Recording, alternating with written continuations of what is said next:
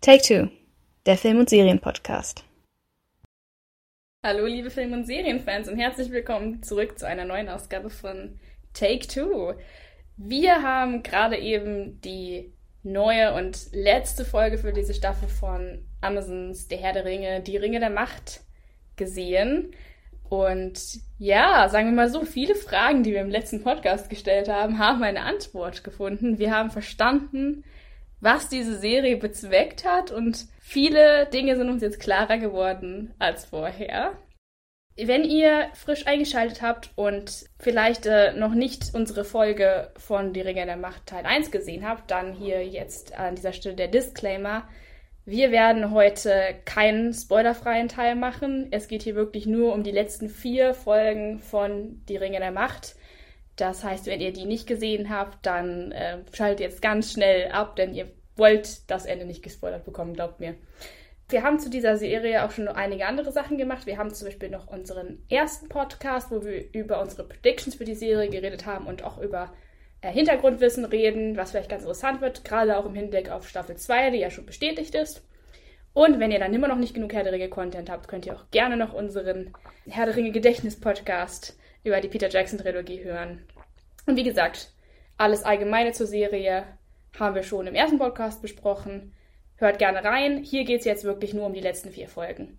Ja, ohne weitere, weitere Disclaimer.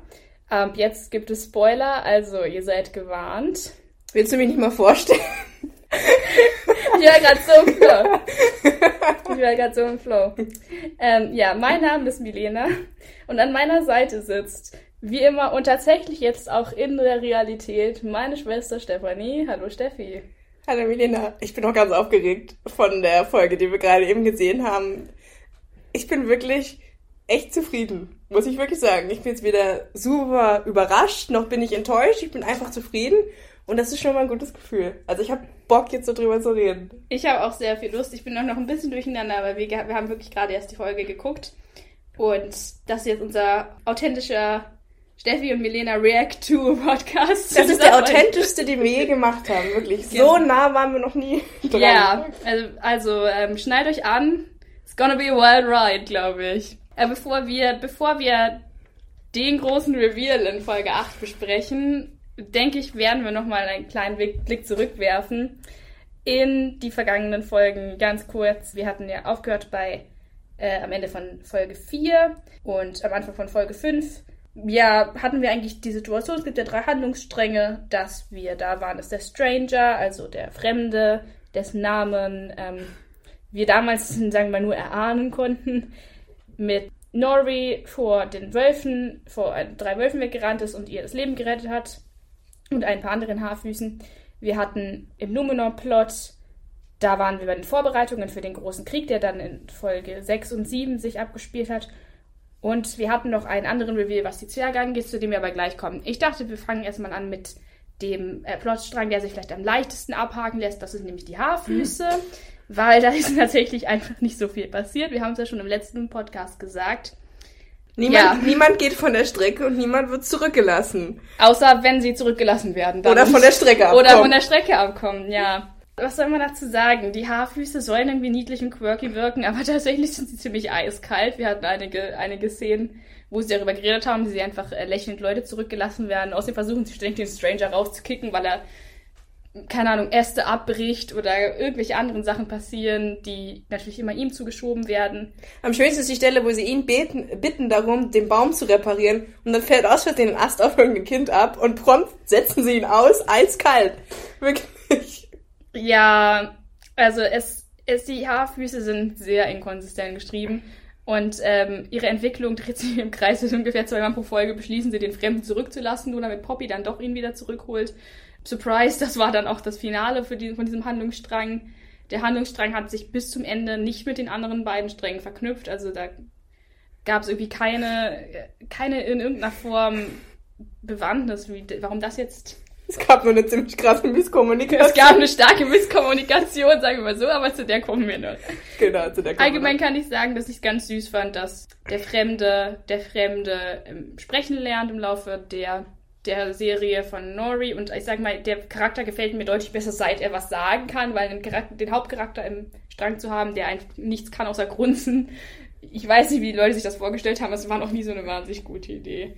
Findest du ihn sympathischer jetzt, wo er tatsächlich redet? Ich finde ihn sehr sympathisch jetzt, wo er redet. Es nervt mich allerdings nur, dass ich die Stufe nicht so ganz verstehe zwischen er ist nur am Rumgrummeln und äh, so einzelne Laute, die er sagen kann. Und jetzt auf einmal kann er reden, er ist super weise, haut die ganze Zeit irgendwelche weisen Sprüche raus und du denkst dir nur so, okay, da fehlen vielleicht ein, zwei Folgen Entwicklung. Aber okay, alles in allem bin ich ganz froh, dass wir nicht so viel mehr Haarfüße bekommen haben. Es gab eine schöne Szene, ähm, wo der Vater so ein bisschen Tolkien-mäßigen Dialog über äh, ja, Zusammenhalt rausgehauen hat. Ich glaube, das war in Folge 6 oder 7. Folge ja, 7. Folge 7. Und ansonsten war jetzt nicht so viel Interessantes, außer dass sie sind halt lernen, den Stranger, den Fremden wertzuschätzen. Aber da waren sie auch schon in Folge 2. Das ist es halt. Es geht immer wieder vor und zurück. Dann macht der Stranger wieder irgendwas wie in Folge 5 Norris Hand irgendwie zu verbrennen, was oder zu vereisen, was irgendwie auch überhaupt keine Konsequenzen hat und dann denken sie wieder, er ist böse, dann denken sie wieder, er ist gut, dann kommt die Sache mit dem Ast, dann ist er wieder böse. Also das ist halt, es geht immer vor und zurück, ist ein bisschen hü und hot und ähm, so ist es auch mit den Haarfüßen, die eigentlich die ganze Zeit nur am Wandern sind und ja, okay. Aber ich glaube, da sprichst du ein großes Problem an mit dem, wie schnell hat der Fremde reden gelernt, weil wir wissen tatsächlich einfach nicht, wie viel Zeit vergangen ist. An einer Stelle wirkt es so, als ob wahnsinnig viel Zeit vergangen ist, weil die, die ähm, ein, das eine Hobbit-Mädchen, Haarfußmädchen singt ein Lied und dann kommt so eine Montage, wo man sieht, wie sie so durch Neuseeland, äh, slash Mittelerde reisen. Das Lied war ganz nett. Und du denkst, da sind jetzt irgendwie Wochen oder Monate vergangen, aber letztendlich weißt du es halt einfach nicht. In anderen Plotsträngen, die ja parallel spielen sollen, hast du das Gefühl, ähm, es ist irgendwie kaum Zeit vergangen. Und dass sie parallel spielen sollen, wissen wir ja, weil sie ja alle die gleichzeitig den Kometen gesehen haben. Das heißt, wir wissen, es findet gleichzeitig statt. Äh, trotzdem hat man immer das Gefühl, dass in einigen Handlungssträngen die Handlung sehr, die Zeit sehr viel schneller läuft. Und was die, was die Rede anging von den Haarfüßen, ich muss sagen, ich fand das ein bisschen bemüht, pathetisch auf die Tränendrüse gedrückt, gerade weil er sie irgendwie mit so anderen Völkern verglichen hat. Die Haarfüße aber de facto einfach nie ein anderes Volk getroffen haben in, dem, in der ganzen Serie, außer diesen, naja, drei Wanderern. Und gut, im Vergleich zu denen wirken sie sympathisch, ja, aber das ist auch nicht schwer. Deswegen, ich weiß nicht, das fühlte sich irgendwie, der ganze Handlungsstrang war letzten Endes, glaube ich, nur zu einem einzigen Zweck da, nämlich um einen Red Herring zu produzieren, wie man so schön sagt, um ähm, zu versuchen, die Zuschauer auf eine falsche Pferde zu locken, was den großen Reveal in Folge 8 angeht. Stattdessen haben wir dann einen anderen Reveal bekommen, nämlich wer der Fremde tatsächlich ist, womit niemand gerechnet hat. So, wer hätte es gedacht?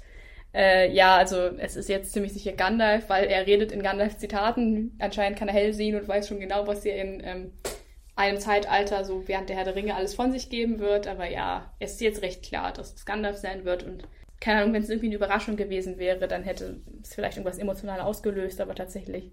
Ja, ich finde, hier haben sie ein bisschen die Chancen verpasst, weil man hätte ja durchaus ihn schon zum Istar machen können. Istari? Istar? Istar ist die, die Einzahl. Machen können, aber ich hätte es zum Beispiel viel interessanter gefunden, wenn wir hier Radagast in Frühform bekommen hätten oder einen der blauen Zauberer, die ja verschwunden sind. Zumal ich mich eben auch frage, wenn Gandalf jetzt schon da ist und wir haben, und darauf wird die Serie hinauslaufen, am Ende das letzte Bündnis, wo war dann Gandalf bei diesem Bündnis am Ende? Das ist für mich, ich frage mich halt, warum hat man ihn, hat man vor dem dritten Zeitalter nicht so wirklich von ihm mitbekommen, wenn er jetzt halt schon mitmischt. Ja, ich finde, hier hat man eine Chance vertan. Ich verstehe, dass sie die Leute auf eine andere Fährte locken wollten. Dann haben sie es aber nicht clever genug gemacht, weil sie aus meiner Sicht, mir war schon bei Folge 2 klar, dass es Gandalf ist, in dem Moment, wo er mit irgendwelchen Insekten spricht. das ist dann einfach zu früh, Leute. Da müsst ihr ein bisschen dann warten und vielleicht auch da wieder ein paar falsche Fährten locken, mhm. äh, legen, um auf die falsche Fährte äh, gelockt zu werden. So war es dann doch relativ offensichtlich. Dann kann ich jetzt auch mal das ansprechen, was ich mir auch noch negativ aufgeschrieben habe. Ich habe sehr viele positive Sachen. Die Dialoge im Allgemeinen es entweder wird immer versucht, irgendwie an die Peter Jackson-Trilogie anzuknüpfen, in Form von, von dem Gandalf-Verschnitt, der dann immer irgendwelche Zitate raushaut, die Gandalf dann auch im Herr der Ringe sagt. Oder es wird sich eben immer noch bemüht, dieses Pseudodieb, was wir schon im, in der letzten Folge äh, kritisiert haben, wieder rauszukramen. Ganz besonders in der Version von Galadriel. In der letzten Folge ist mir aber auch bei Elrond aufgefallen. Ja, ja. Also ähm, bei den Dialogen, mit denen bin ich nach wie vor nicht zufrieden. Ja, ich finde teilweise auch die bemühten Tolkien-Zitate sehr anstrengend. Da kommen dann ähm, einfach, es werden so wahllos irgendwelche Tolkien-Zitate genommen, vor allem welche aus den Peter Jackson-Filmen, die zum Teil gar nicht aus den Büchern sind. Zum Beispiel, wenn Elendil dann fragt, wo ist mein Sohn, als Callback zu Theoden, oder wenn ähm, wir dann dieses eine Boromir-Zitat haben, wo äh, dieses Give them a moment for pity's sake, was halt wirklich eins zu eins war aus, aus Die Gefährten, das sind nicht mal Buchzitate, das sind Filmzitate von Peter Jackson. Also es wundert mich sehr, dass die damit überhaupt durchkommen, weil es ist eigentlich Plagiat, was die da betreiben. Es ist wirklich nicht mal aus dem Buch genommen. Es sind einfach direkt aus den Filmen und auch alle anderen Referenzen, was so Gandalf angeht, wenn er mit den Motten redet oder sowas. Das ist alles Film Gandalf. Das ist nicht unbedingt Buch Gandalf. Und generell habe ich bei dieser Serie oft das Gefühl gehabt, dass die Filmemacher die Serienmacher mehr Filmfans sind als tatsächliche Buchfans, weil so bestimmte leichte Fehler ihnen unterlaufen sind, die jemand, der das Buch gelesen hat, eigentlich wissen müsste. Aber ich glaube, genug erstmal der Kritik, oder? Ja, sie bemühen sich halt, das Vermächtnis der Filme zu schützen und das finde ich an sich auch nicht schlimm oder schlecht, dass man sich daran orientiert, weil es sind tolle Filme. Aber genauso gut sollte man eben gucken, dass man auch auf die Buchfans eingeht und gerade auf das Silmarillion eben Bezug nimmt und das ist dann immer ein bisschen, kommt immer ein bisschen zu kurz, wenn man dann eben doch den einfacheren Weg wählt und sich auf Jacksons Trilogie bezieht. Aber es ist okay, also es stört mich jetzt auch nicht so sehr. Ich würde mir nur ein bisschen ausgefeiltere Dialoge für Staffel 2 wünschen. Das würde ich mir, das würde ich mir tatsächlich auch wünschen. Aber ich hoffe, dass sie aus der ganzen Kritik, sagen wir mal so, lernen können, die es bisher gab. Es waren ja wirklich auch einige, einige Leute eher ähm, kritisch, was das anging.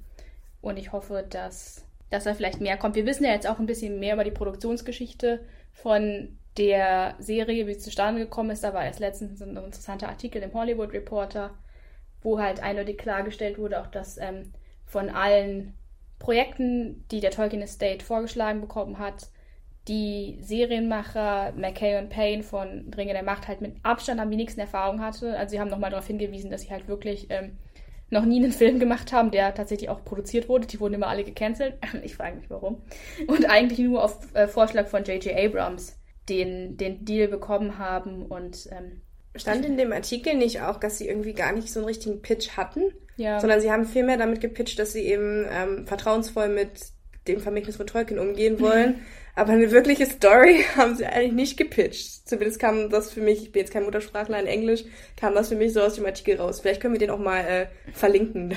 Ja, guckt euch auf jeden Fall den Artikel an, das war sehr interessant, hat nochmal einen guten Einblick gebracht. Und ja, tatsächlich haben sie, ihr Hauptargument war tatsächlich nicht, dass sie irgendwie eine, eine gute Handlung oder so hatten. Es gab da andere Vorschläge. Ähm, Netflix wollte zum Beispiel einen Aragorn-Film machen und so. Und der Pitch, beziehungsweise das, was halt für die beiden Showrunner hier gesprochen hat, war, dass sie sich als große Tolkien-Fans dargestellt haben, die vor allem den Büchern treu sein wollten. Und das war natürlich für den Tolkien Estate sehr attraktiv, denn er wollte natürlich auch, dass die Bücher originalgetreu umgesetzt werden. Ob das so gut funktioniert hat, naja. Es war auf jeden Fall die, die Motivation dahinter und ja, ich denke, da werden wir gleich nochmal drauf zurückkommen, wenn wir über die anderen Sachen reden über die, den Haarfußteil ist jetzt, glaube ich, alles gesagt. Da war halt letzten Endes einfach nicht so viel, was man irgendwie positiv oder negativ herausstellen Ja, kann. diese drei Ladies sind dann halt noch aufgetaucht. Ja, von denen hat man ein bisschen was gesehen. Da werden wir, denke ich, aber noch am Ende, wenn genau. wir zu den Fragen kommen, drüber reden. Ansonsten ist ja. wirklich nichts passiert. Was wir noch, noch hatten, halt als Handlungsstrang, das war mein persönlicher Lieblingsstrang. Ich glaube, deiner auch. Das war der Elrond und Durin Wobei ich jetzt das Ende am geilsten fand. Aber ja, eigentlich fand ich am schönsten den Elrond und Durin Strang. Da kommt eins meiner absoluten Lieblingsanglizismen, äh, was ich eigentlich nicht sagen soll. Aber ich fand es absolut wholesome. Ich fand es auch sehr wholesome. Man kann es einfach nicht besser übersetzen. Ja, was hat dir denn an äh, Durin und Elrond, an den Zwergen gut gefallen? Ich fand die Beziehung zwischen Elrond und Durin, erstmal, wenn wir uns nur darauf konzentrieren, wirkte am echtesten, am natürlichsten und am wenigsten gewollt. Sie hatte so einen natürlichen Fluss. Die beiden Schauspieler haben sehr gut miteinander harmoniert und ich habe wirklich gespürt, dass die zwei eine Verbindung zueinander haben. Etwas, was zum Beispiel bei den Haarfüßen zwischen Nori und Poppy, was ich da jetzt zum Beispiel nicht so gespürt habe, was aber auch versucht wurde ähm, zu erzwingen. Aber für mich hat die Durin-Elrond-Freundschaft wirklich gut funktioniert. Auch mit dem Einstieg, wo Durin erstmal sauer ist, weil Elrond sich irgendwie jahrzehntelang nicht blicken lassen hat. Da war gleich so, das war gleich so schön spielerisch. Die haben sich gegenseitig geneckt und so. Ich fand, es hatte einfach sehr viele Facetten und das hat mir sehr imponiert. Und ich fand auch ansonsten den Strang eigentlich ganz nett, dass Durin der Vierte immer mit Durin dem Dritten, seinem Vater, Stress hat und sie unterschiedliche ja, Auffassungen haben, wie man das Zwergenreich regieren sollte. Das kann passieren, dass man sich mit seinem Vater streitet. Das fand ich eigentlich auch immer ganz nett. Und was mir auch sehr gut gefallen hat, war eben Disa. Ich finde, von allen Charakteren, die neu erfunden wurden, weil ich glaube, Disa gibt es nicht in der Vorlage, finde ich eigentlich Disa am spannendsten und interessantesten. Sie wirkt für mich deutlich manipulativer und gerissener als ihr Mann.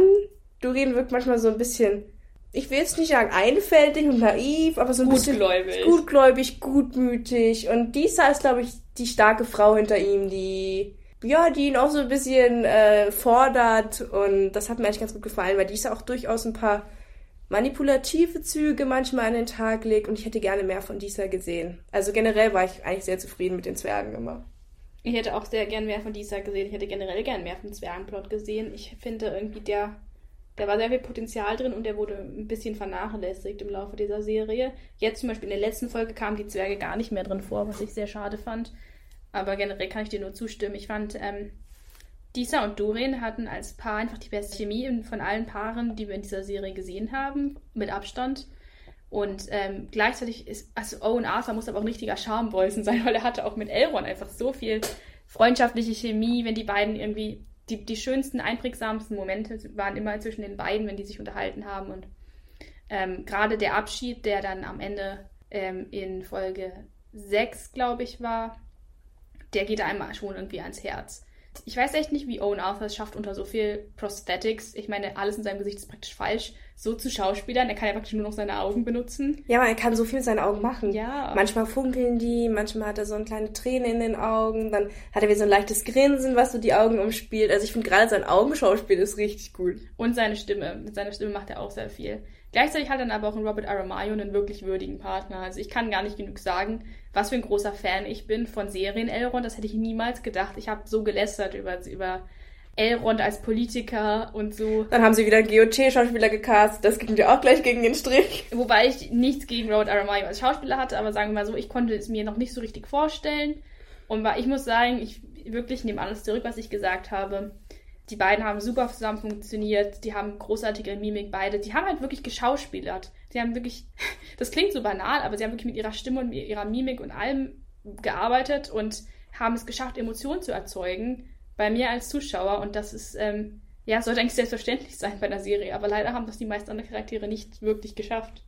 Ja, man kann jetzt auch nicht sagen, dass die so viel mehr Brot, sag ich mal, bekommen hätten zum Schauspielen. Also ich will jetzt nicht wieder äh, Arondir kritisieren, aber da hätte es ja durchaus auch emotionale Szenen gegeben äh, in seinem Char äh, Character Arc, die mich hätten ergreifen können. Aber die Chemie zwischen Arondir und Bronwyn zum Beispiel war nicht ansatzweise so gut wie die Chemie zwischen Durin und seiner Frau Disa oder eben zwischen Durin und Elrond. Und deswegen kann ich nur sagen, also von den zwei bitte mehr in der nächsten Staffel, weil und den dreien mit Disa noch. Ich fand, es hat wirklich gut funktioniert. Auch die Szenen zwischen Elrond und Disa waren immer irgendwie schön. Weil ja, du hast richtig gemerkt, dass Elrond großen Respekt vor Disa hatte und sie echt als absolute Powerfrau einstuft. Und es hat mir einfach gut gefallen, das, das Dreieck. Ja, ich fand das auch großartig. Und ich muss auch sagen, ähm, da würde ich tatsächlich mich so weit aus dem Fenster lehnen und sagen, dass ich den Elrond in der Serie näher am Buch finde, fast schon als den Elrond in den Filmen. Oh, das wow. ist ein großes Lob von mir.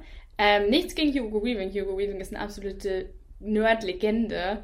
Aber ähm, Elrond im Hobbit wird als so freundlich wie der Sommer beschrieben. Und der Elrond, den wir in den Filmen sehen, ist sehr, sehr grumpy. Sehr, sehr ernst. Gut, er hat auch wirklich eine schlechte Zeit, weil egal wie es ausgeht, sein Leben wird auf jeden Fall ruiniert werden. Entweder er verliert seine Tochter oder er verliert halt alles andere.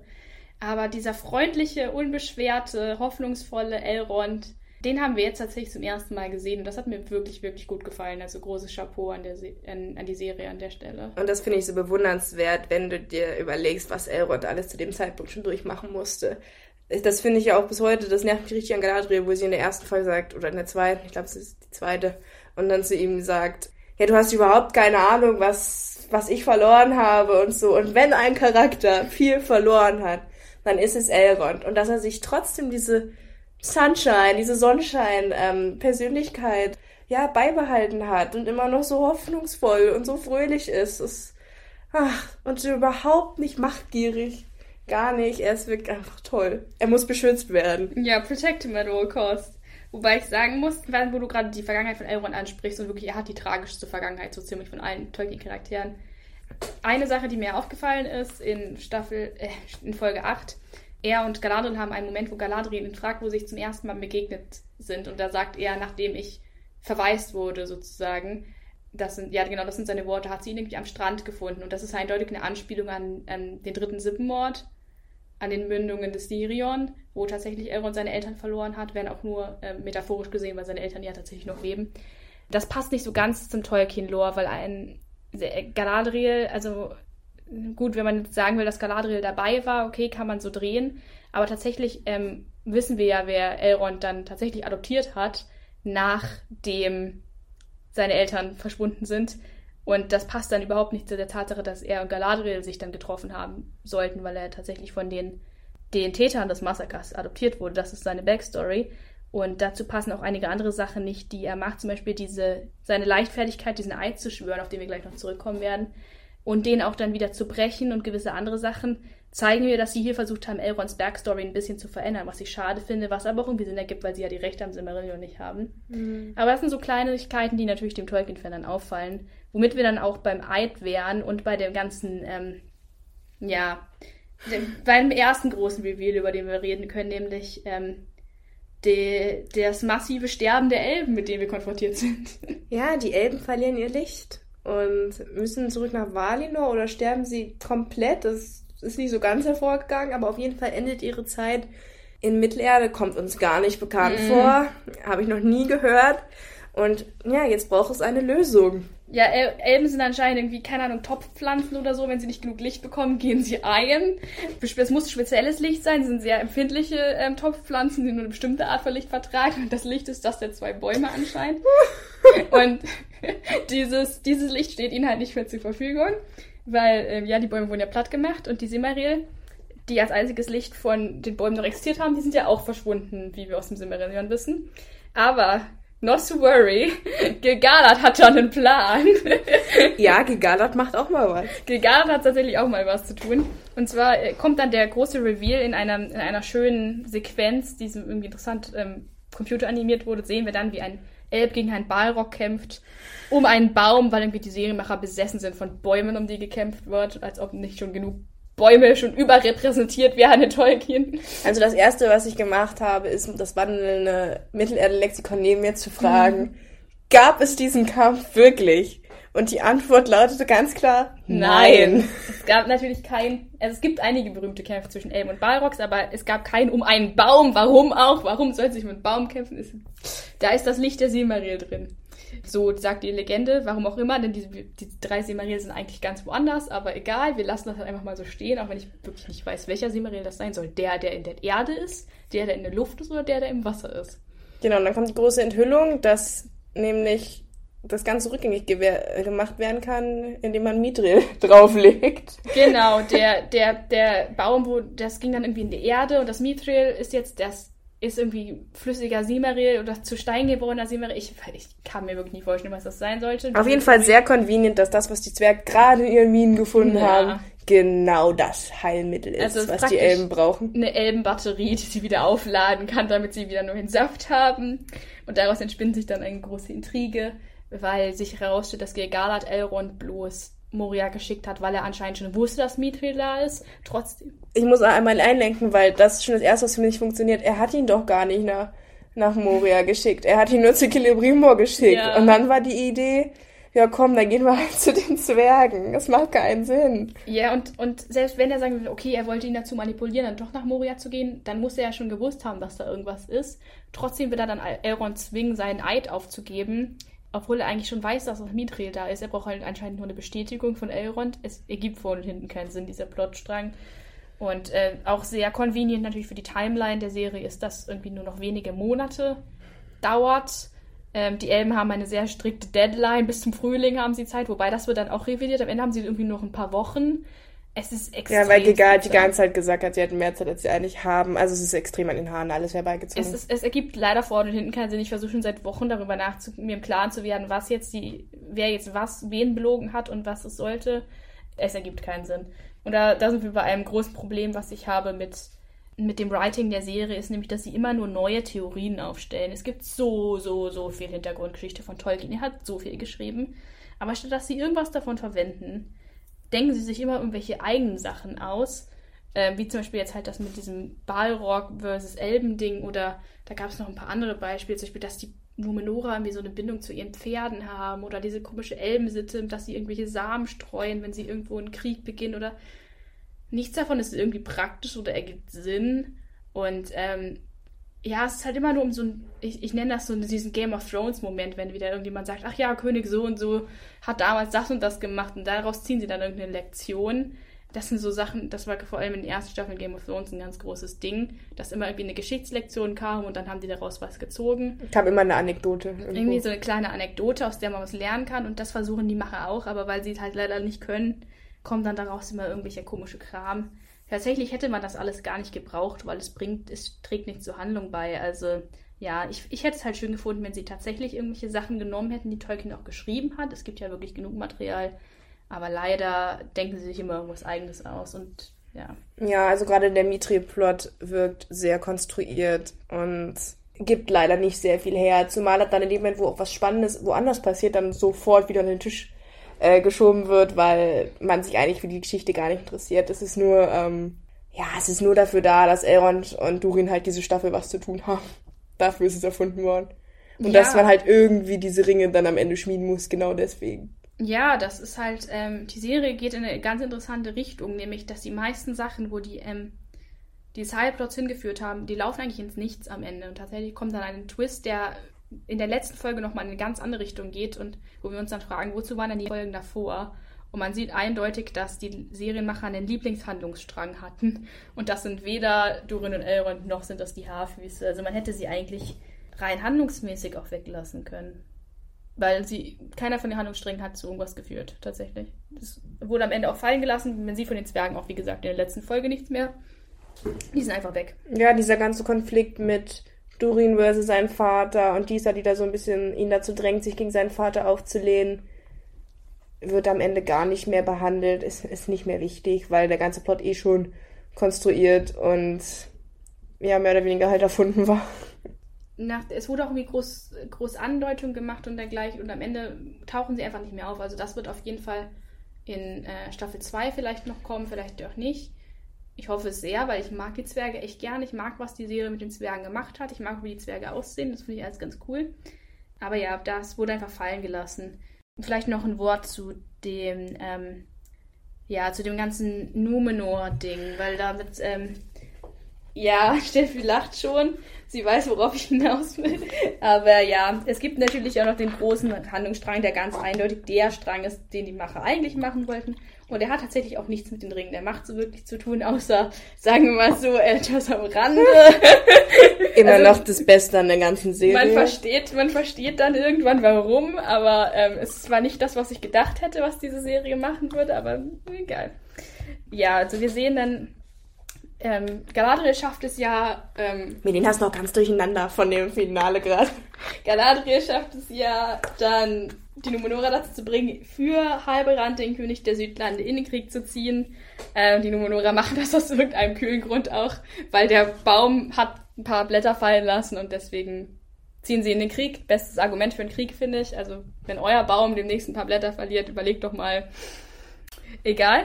Ähm, jedenfalls die Numenora ziehen in den Krieg mit drei Schiffen. Vorher fackelt der Sohn von Pharason, der auch irgendwie nichts in dieser Serie gemacht hat, noch ein paar ab. Genauso wenig wie sein vermutlich in zukünftiger Love Interest, der auch nichts gemacht hat. Oder sein Vater, der auch nichts gemacht hat.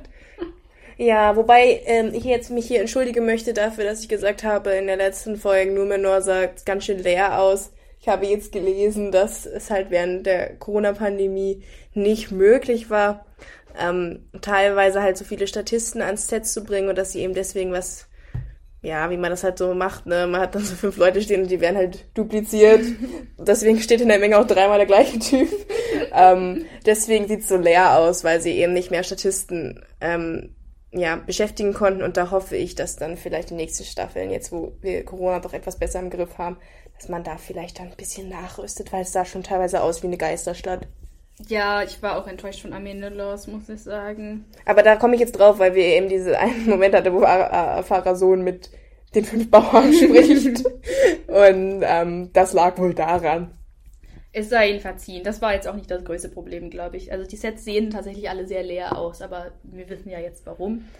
Wobei andere House of the Dragon wurde auch während Corona produziert, da war es nicht so dramatisch, aber. Ja, einige haben es, glaube ich, einfach besser gelöst bekommen. Hm.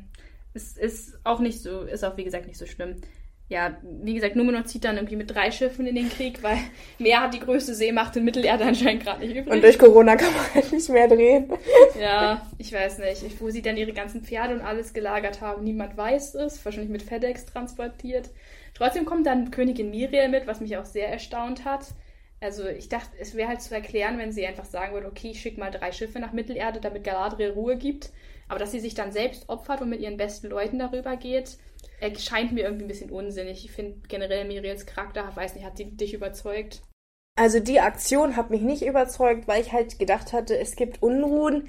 Es sind eh schon so viele Leute gegen die Idee, da jetzt rüber zu segeln. Und wir wissen alle, dass es nicht klug ist, in so einer Situation vom Hof zu verschwinden, weil sich dann nämlich ein Machtvakuum bildet. Und ich würde sagen, Folge 8 deutet auch darauf hin, dass sich dort ähm, etwas in den Machtgefügen verändert hat. Und das war einfach nicht clever von Miriel, dass sie da kampflos mehr oder weniger ähm, das Schiff, schön metamorphorisch, das Schiff verlassen hat und sich ein anderes gesucht hat und dann darüber gesegelt ist, weil für sie persönlich ist es extrem schlecht ausgegangen. Ja. Die ganze Aktion.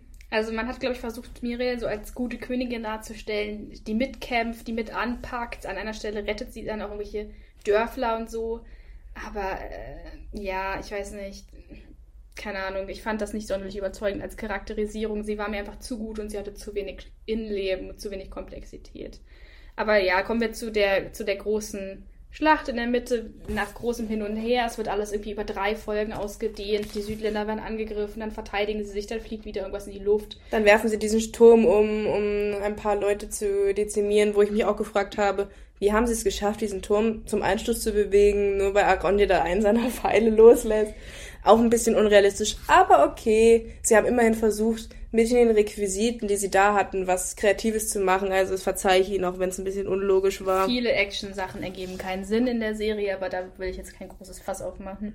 De facto kam dann so eine Szene, wo Ada, wir hatten ihn ja schon im letzten Podcast erwähnt, er ist ein ja, sozusagen gefallener Elb mit seiner Ork-Armee, greift dann das Dorf an. Am Ende kommt raus, ähm, die Leute haben gar nicht gegen die Orks gekämpft, zumindest nicht überwiegend, sondern gegen ihre eigenen Leute in Masken. Die, die vorher übergelaufen sind. Die vorher übergelaufen waren. Da frage ich mich dann auch so ein bisschen, ähm, wieso haben die sich nicht mal gemeldet? So, hey Leute, ich bin's, der Detlef, bitte töte mich nicht.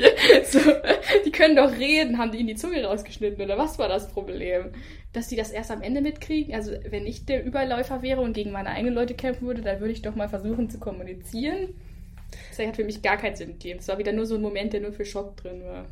Was hältst du denn davon, dass die ganze Folge 6 nur sich mit diesem Strang beschäftigt hat. Also wir haben ja wirklich nur die Südländer, wie sie sich verteidigen, dann wieder dieses typische Herr der Ringe, erst gewinnen sie ein bisschen, dann verlieren sie ein bisschen, dann kommt wieder irgendein Twist, ehe sie dann am Ende natürlich, wie kann es anders sein, diese Schlacht für sich entscheiden, mit der Hilfe der Numenora, die natürlich genau im richtigen Moment beim richtigen Dorf ankommen. Ohne zu wissen, dass dieses Dorf in Gefahr ist oder wo es genau liegt. Hättest du, ich weiß, dass wir was, dass wir bei der Schlacht unterschiedliche Meinungen haben, weil ich fand die Schlacht eigentlich ganz gut und Milena ist so ein bisschen, naja, so ein bisschen mehr Gefühl, hätte besser sein können.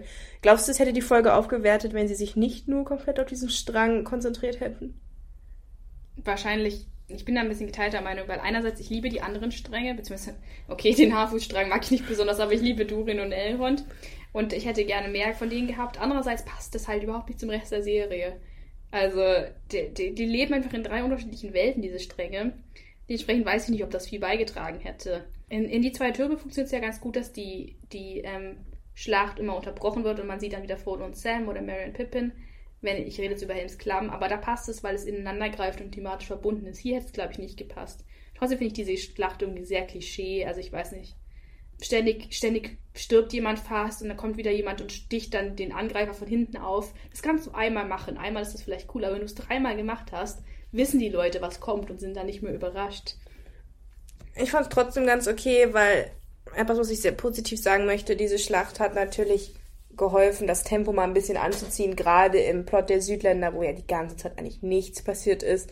Und sie hat uns auch die Möglichkeit gegeben, so Charaktere wie Theo oder Bronwyn oder auch Arondir, auch wenn ich nach wie vor mit ihm seine, meine Probleme habe, die so ein bisschen komplexer zu machen, teilweise gut gelungen, teilweise nicht, nicht so doll, aber an sich fand ich es eigentlich ganz gut choreografiert.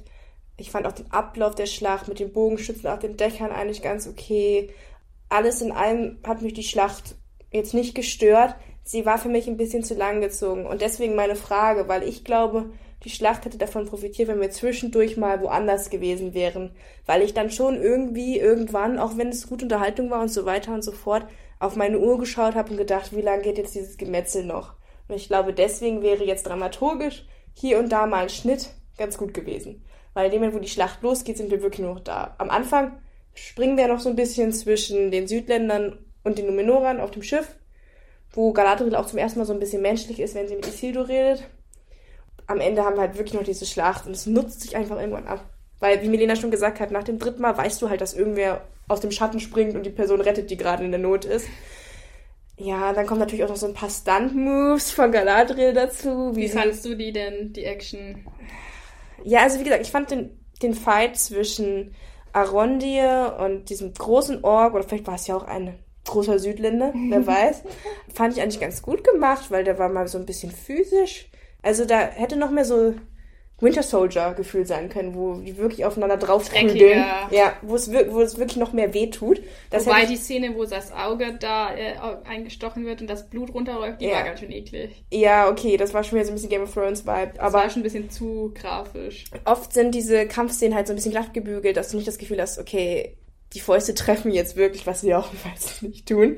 Aber und das, da nehme ich dann immer Winter Soldier als ein Beispiel, weil da merkst du wirklich, wenn sie sich gegenseitig verprügeln, dass sie sich verprügeln. Oder die Szene, ähm, der Kampf von Spider-Man gegen den Goblin im ersten Spider-Man-Teil. Genau, das der. tut auch richtig weh. Das hätte ich mir ein bisschen mehr gewünscht bei dem Kampf, aber an sich fand ich die Action-Szenen im Großen und Ganzen ganz okay. Was mich halt dann stört, ist, wenn Galadriel den Legolas macht und irgendwie von, es gibt eine Szene in Die zwei Türme, wo Legolas sich irgendwie elegant auf so ein Pferd, was gerade vorbeiläuft, ja, drauf schwingt. Und so ein bisschen was macht sie auch nur um die umgekehrte Variante. Sie sitzt auf dem Pferd und schwingt sie irgendwie zur Seite, um dem Pfeil zu entgehen. Und ich bin nur so, komm, die, die Rüstung, die du da anhast, die ist doch überhaupt nicht so flexibel und so nachgiebig. Es ist so unlogisch.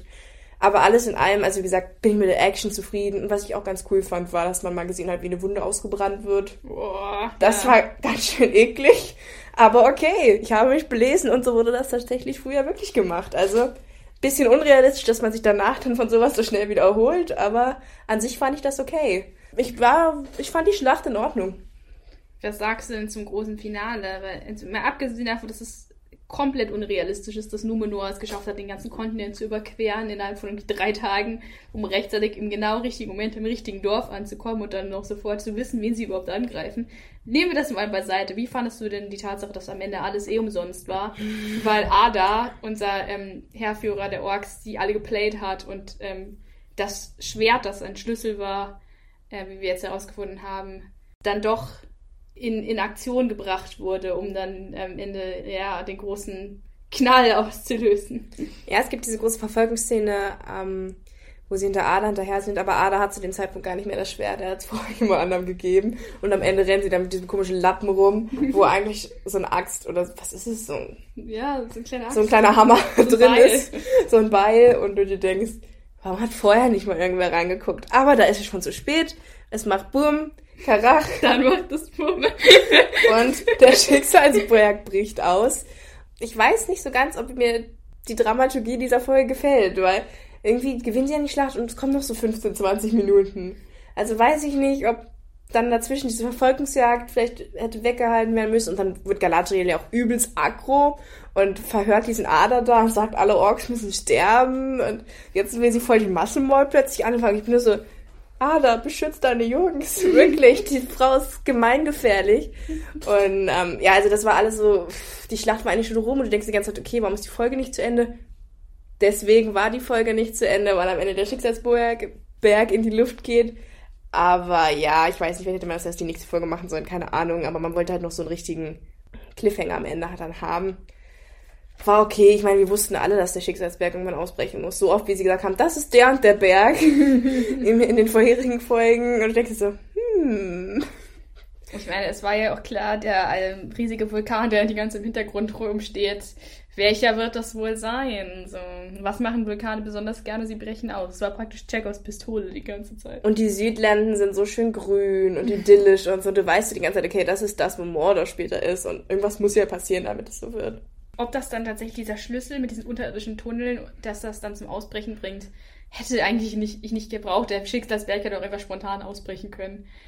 Also, weiß nicht. Manchmal machen sie sich zu viele Gedanken. Was mich mehr an dieser Schicksalsbergssache nervt, und das ist auch, glaube ich, ein ganz guter Übergang zu Folge 7, ist, dass es keine Konsequenzen gibt. Oh ja. Oder? Es stirbt eigentlich niemand. Außer Isildur. Und da kann ich euch jetzt schon spoilern und sagen, hm, der Mann kommt nochmal wieder. Ich habe einen ganz großen Punkt auf meinen Notizen, der heißt nur Konsequenzen, weil das ist ein großes Problem, was ich mit dieser Serie habe. Dinge haben keine Konsequenzen. Schicksalsberg ist das beste Beispiel, weil auch wenn du siehst, wie dieses Ding, ja, das ist eine Apokalypse, die da passiert, das schmeißt Feuerbälle in dieses Dorf. Ist nicht so, dass die da meilenweit entfernt sind, die sind praktisch direkt drunter. Das, da werden Leute von Feuerbällen getroffen. Und es ist filmisch gut inszeniert. Es gibt diesen grau-roten Nebel, der dann auf der eigentlich die ganze siebte Folge dann drüber weht, zumindest die ersten 20 Minuten. Und diese Feuerbälle, die Milena schon angesprochen wird. Also es wirkt wirklich bedrohlich. Es sieht toll aus, aber du fragst dich halt so, wie können das irgendjemand überlebt haben? Und es ist ja nicht nur Galadriel, die unsterbliche uralte Elbin, die schon schlimmere Sachen gesehen hat. Es überleben ja selbst die kleinen Kinder und alten Menschen. Selbst das zwölfjährige Kind hat überlebt. Selbst einige der Pferde überleben. Auch wenn ich sagen muss, dass der Shot am Anfang von äh, Folge 7, wo sie da durch dieses, durch dieses Ascheland geht und dann ist da dieses brennende Pferd und alles ist irgendwie so dumpf und das fand ich wirklich gut. Das war so, so stelle ich mir irgendwie Pompeji vor. Aber das war, das, das so visuell hat mich das überzeugt, aber handlungsmäßig halt überhaupt nicht. Und das ist ja nicht die einzige Sache. Es gibt so viele Sachen. Ich habe mir noch aufgeschrieben, zum Beispiel, Isildur wird bestraft und muss dann Stallbursche machen. Aber das dauert irgendwie eine halbe Folge und dann hat er doch wieder ein Schwert und darf doch mitkämpfen obwohl er davor ähm, das Gesetz gebrochen hat, aus der Seewache gekickt wurde und ständig nur Mist gebaut hat. Valante darf jetzt das ganze Ding sogar anführen und er ist auch mit rausgeflogen. Ja, ob, weil er Galadriel einen, einen kleinen Schnitt am Arm zugefügt okay. hat, was auch so eine, ja, ich weiß nicht, es wirkt einfach so, als ob die ganze Zeit hinter jemand steht und so ein Schild mit Plot hochhebt, so, ihr müsst jetzt zu Porto kommen, wir müssen den Plot vorantreiben. Und deswegen, selbst wenn ein Charakter irgendwie, ja, irgendwas falsch macht oder halt irgendwas Schlimmes passiert, wird es sofort übergangen. Und nichts, kein wirklich großer Fehler hat Konsequenzen, bis auf einen und auf den werden wir noch kommen, ganz am Ende. Die ganze Staffel ist extrem unausbalanciert. In den ersten vier Folgen passiert nichts. Und dann hinten raus machen sie alles viel zu schnell aus meiner Sicht. Also ein bisschen ausgewogener bitte beim nächsten Mal die Staffeln. Ja, es werden auch Charaktere einfach gejobbt. Cameron zum Beispiel. Cameron versucht an einer Stelle die Schiffe die, anzuzünden, weil er gegen den Krieg ist, verständlicherweise. Danach sehen wir seinen Charakter nie wieder. er wird einfach fallen gelassen. Und ähm, wenn die dann Staffel 2 irgendwann in zwei, drei Jahren rauskommt, äh, weiß ich nicht, ob ich mich dann noch an seinen Charakter erinnere und mich das dann noch interessiert, was jetzt seine Bestrafung ist. Auch er hatte Stress mit seinem Vater und auch dieser Strandungsstrang wurde einfach fallen gelassen. Also so viel Beeindruckendes hat er jetzt nicht gemacht, um im Gedächtnis zu bleiben. Es gilt halt für ganz viele Charaktere. Es wird irgendwie teilweise geht es zu langsam und dann macht es zu große Sprünge. Aber das hatte ich ja schon im letzten gesagt, dass das Pacing teilweise einfach nicht funktioniert. Was ich noch positiv fand, war ähm, so die kleinen Momente, wenn sie dann tatsächlich ähm, irgendwie Bonding betreiben. Es gibt zum Beispiel eine Szene, da rettet Isildur Cameron das Leben und dann freunden sie sich so ein bisschen an, beziehungsweise sie, er, er verrät ihn dann nicht und sie haben so, so sozusagen halten Stillschweigen für den anderen jeweils. Da hatte ich das Gefühl, daraus könnte vielleicht irgendwann eine interessante Freundschaft oder sowas werden so Momente, die nicht nur den Plot vorantreiben, die fand ich eigentlich ganz schön. Ja, so ein Moment, weil wir jetzt gerade noch bei Episode 7 ja eigentlich waren, gibt es tatsächlich auch für Galadriel in dieser Folge, wenn sie mit Theo, dem etwas creepy wirklich wirkenden Kind. Er wirkte ein bisschen wie Damien aus das Omen, aber inzwischen hat er sich, glaube ich, wieder gefangen. Ja. Wenn sie mit ihm rumrennt und sie zum ersten Mal über Verlust reden und du hast dann ein Gefühl der Echtheit und zum ersten Mal sitze ich dann denke mir, ja, okay, Galadriel hat viel verloren.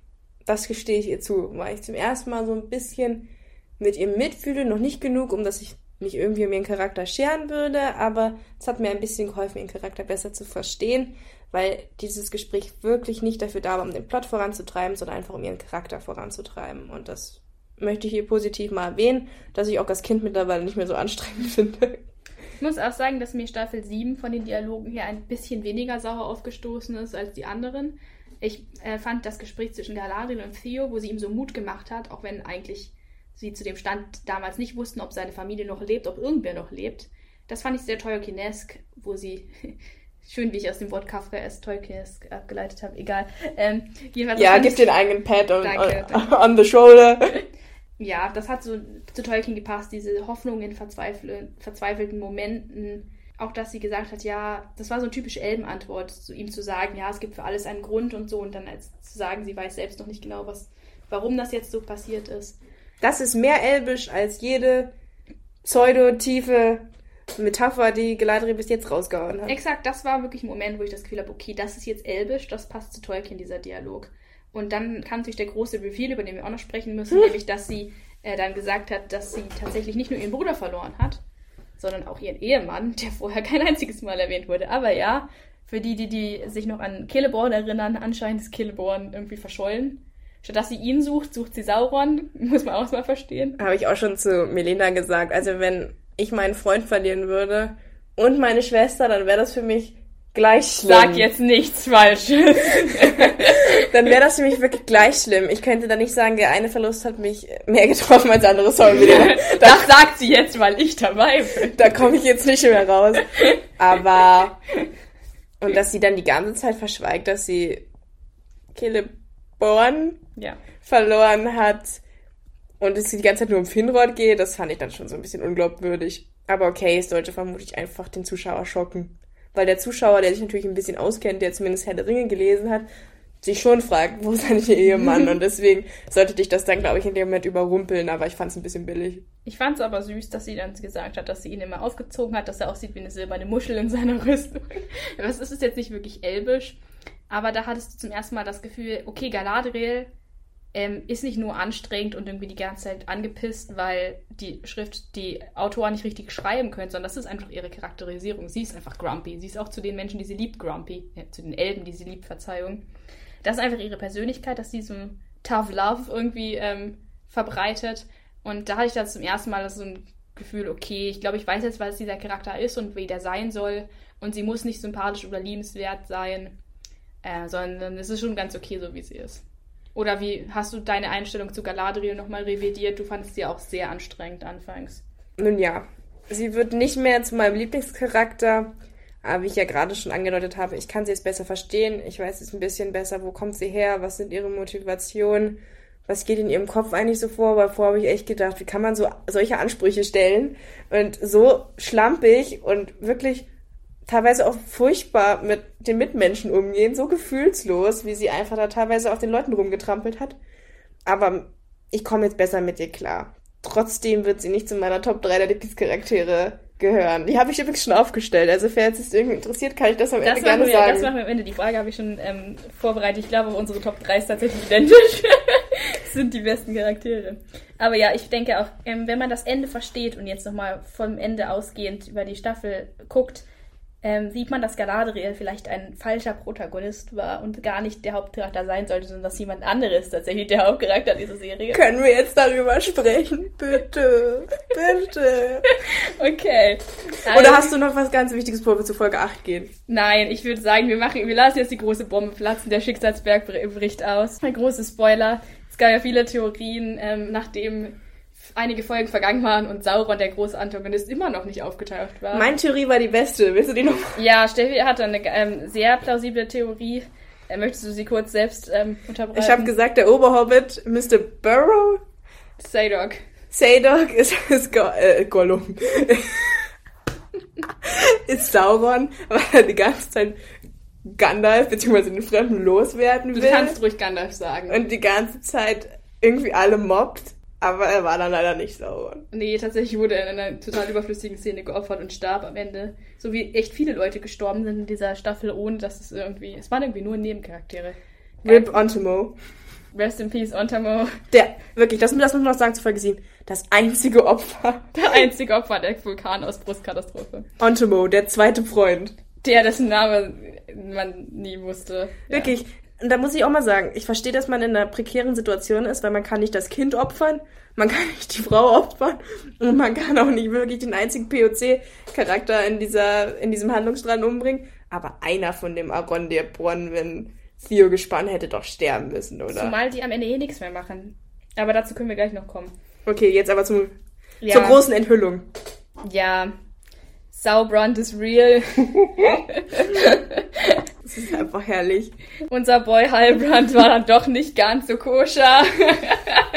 nachdem, nachdem wir uns alle immer gewundert haben, was dieser 1-Dollar-Shop Aragorn abklatscht soll, der irgendwie, ne, Aragorn für Arme halt völlig lieblos als der König enthüllt wurde und auch eigentlich nie irgendwas gemacht hat. Es gab auch nie eine Szene irgendwie, wo Galadriel drauf gekommen ist, dass er der König ist. Sie geht einfach in die Bibliothek in dieser dritten Folge und denkt sich so, kommt wieder raus, hat offenbar irgendwelche Rollen, Schriftrollen gelesen und geht zu ihm und sagt, ja, du bist der König und er daraufhin, ich bin nicht der Held, den du suchst und das hätte sie sich mal zu Herzen nehmen sollen. Er war auch nicht der Held. Naja, er war schon die Person, die sie gesucht hat, aber eben nicht der Held. Wie sich dann herausstellt, zu niemands Überraschung, war Sauron die ganze Zeit unter uns, nämlich in der Form von Halbrand. Wer hätte es gedacht? Ähm, ich weiß nicht, es ist ein guter Plot-Twist, aber er hat so viele Plot-Holes. Er hat so viele Plot-Holes. Fang mit dem Schlechten an, bevor wir zu gut übergehen. Ja, also ich, die ganze Südländer-Plot fällt jetzt halt im Nachhinein auseinander. Ich habe mich halt immer die ganze Zeit gefragt, wie ist die politische Struktur der Südländer? Wer ist eigentlich da der Chef? Sie haben ja anscheinend keinen Anführer, sie haben keine Hauptstadt, sie haben nicht mal einen Namen. Okay, jetzt schon, jetzt heißen sie Mordor.